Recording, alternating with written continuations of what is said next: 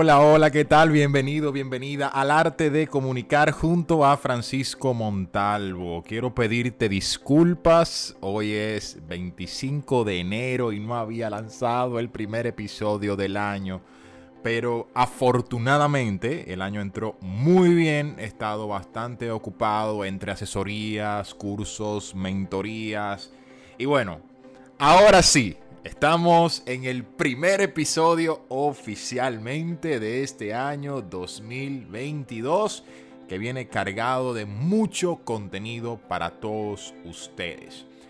El tema del día de hoy me encanta porque se trata de esos pequeños cambios que hacen grandes diferencias sobre todo a la hora de hablar en público, que es lo que nos atañe. Vamos a hablar de tres claves de la oratoria y técnicas, ejercicios, recursos que vas a poder utilizar para hablar mucho mejor, hablar con impacto y que por supuesto las personas te quieran escuchar. Si quieres saber más, quédate conmigo. El arte de comunicar junto a Francisco Montal. Junto a Francisco Montal. Muy bien, Comencemos.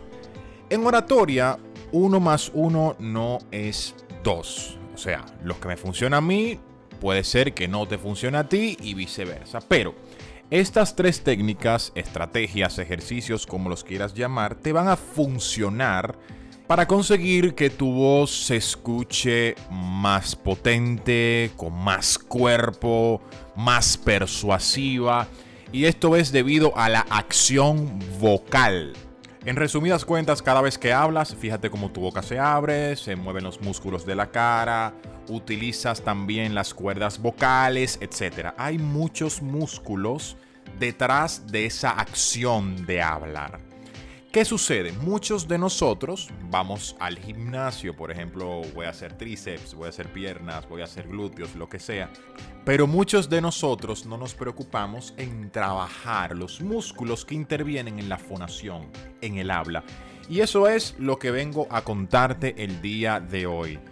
Cada vez que hablas, proyecta tu voz y si no estás utilizando correctamente los músculos de la cara, la voz sale sin cuerpo, sale sin fuerza. Te voy a poner un ejemplo. Recuerdo, y lo recuerdo con mucho cariño, cuando estaba, creo que era, a ver, séptimo, octavo de primaria. Era muy tímido, estaba siendo diagnosticado con fobia social y cada vez que hablaba lo hacía entre dientes. La gente me tenía que decir, ¿qué? Repite, no entendí. Se escuchaba de la siguiente forma. Profesora, yo quiero ir al baño. Profesora, ¿puedo ir al baño, por favor? Fíjate que no se entiende nada porque los músculos de la cara no estaban en funcionamiento. Hablaba, como dicen por ahí, entre dientes. El primer ejercicio que te voy a recomendar es la autoconciencia para saber si estás utilizando los músculos de la cara, si estás abriendo la boca a la hora de comunicar. A esto se le conoce como articulación, articular, abrir la boca para comunicar. Primer ejercicio, autoconciencia, saber si la estás abriendo correctamente o si sencillamente estás hablando entre dientes, porque si estás hablando entre dientes te aseguro que no vas a causar un impacto como el que quisieras causar. Abre tu boca, sé más consciente de si estás abriendo o no. Luego de esto te propongo algunos ejercicios. Supongamos que identificaste que no estás utilizando los músculos de la cara de manera correcta. Lo que sigue es, vas a leer un texto cualquiera exagerando la pronunciación, es decir, abriendo la boca grande y hablando bien despacio. Por ejemplo, el presidente de Estados abriendo, exagerando la pronunciación, hablando bien despacio. Te vas a dar cuenta que al minuto, dos minutos, tu mandíbula se va a comenzar a sentir cansada. Es totalmente normal. Haz este ejercicio durante 5 minutos la primera semana y luego ve aumentando progresivamente. Eso te va a ayudar a articular mucho mejor. El segundo ejercicio que me encanta es de voz. La voz necesita salir con cuerpo para que sea persuasiva. Hay muchos ejercicios de voz, sin embargo aquí te voy a mencionar tres. El primer ejercicio que vas a hacer todos los días es la M cantando tu canción favorita. ¿Y qué es eso, Francisco? Sencillamente, haz una M con la boca cerrada cantando tu canción favorita, tarareando. Voy a poner, por ejemplo, la canción de Entrégate de Luis Miguel.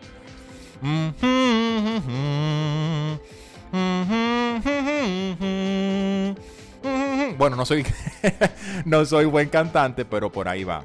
Vas a cerrar la boca y hacer la M cantando tu canción favorita. Eso lo puedes hacer hasta en el carro de camino a tu trabajo.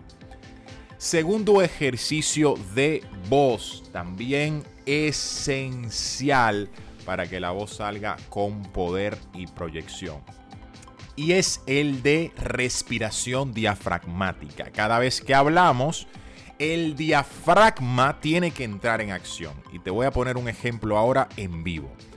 Toma una respiración profunda. A ver, te reto. Uno, dos y tres. Cuando tomaste la respiración, ¿qué se elevó? ¿Se elevó el tórax? ¿Se elevó el pecho? o se elevó el estómago. Si se elevó el pecho, eso quiere decir que estás utilizando la respiración clavicular y no nos funciona a la hora de hablar en público. ¿Por qué? Porque cuando respiramos y se sube el tórax y no el diafragma, el estómago, la barriga, estamos solamente utilizando nuestros pulmones a su capacidad media. Pero cuando respiramos a través del diafragma, los pulmones se llenan a su máxima capacidad. ¿Qué sucede? A la hora de hablar en público, si no tenemos aire suficiente, recuerda que el aire es el combustible de la voz. Si no tenemos aire suficiente, entonces nuestra voz saldrá sin poder, saldrá débil. El ejercicio es el siguiente. Te vas a acostar, boca arriba, te vas a colocar una enciclopedia o algo pesado relativamente en el estómago, vas a tomar aire por la nariz y el objetivo de este ejercicio es que cuando tomes el aire por la nariz, lo que suba sea el libro o lo que tengas en el estómago y no el pecho. Si sube el pecho, vuelves a repetir hasta que tu inspiración se vea reflejada en el estómago, subiendo y bajando el libro, la enciclopedia o lo que sea que te hayas puesto allí. Este ejercicio es fundamental para una buena voz porque el aire es la materia prima. Estos ejercicios los puedes hacer durante 10 o 15 minutos diarios. Fíjate, que entre estos ejercicios y el ejercicio de articulación no hay ni siquiera media hora. Todo el mundo tiene media hora al día y más si se trata de crecimiento personal. Y por último, por último, la última clave es la dicción. ¿Qué es la dicción? La manera correcta de pronunciar las palabras. Imagínense ustedes que este podcast de comunicación hubiese sido de esta manera. Hola, ¿cómo están ustedes? Me siento muy bien de estar aquí. Vamos a hacer una cosa ahora. ¿Qué van a pensar de mí? Obviamente van a decir, ¿y este quién es? ¿De dónde salió? Ahora todo el mundo puede hacer un podcast, entre otros comentarios. La dicción es la manera correcta de pronunciar las palabras. Una buena dicción da una buena impresión para cualquier profesional, no solamente para un comunicador.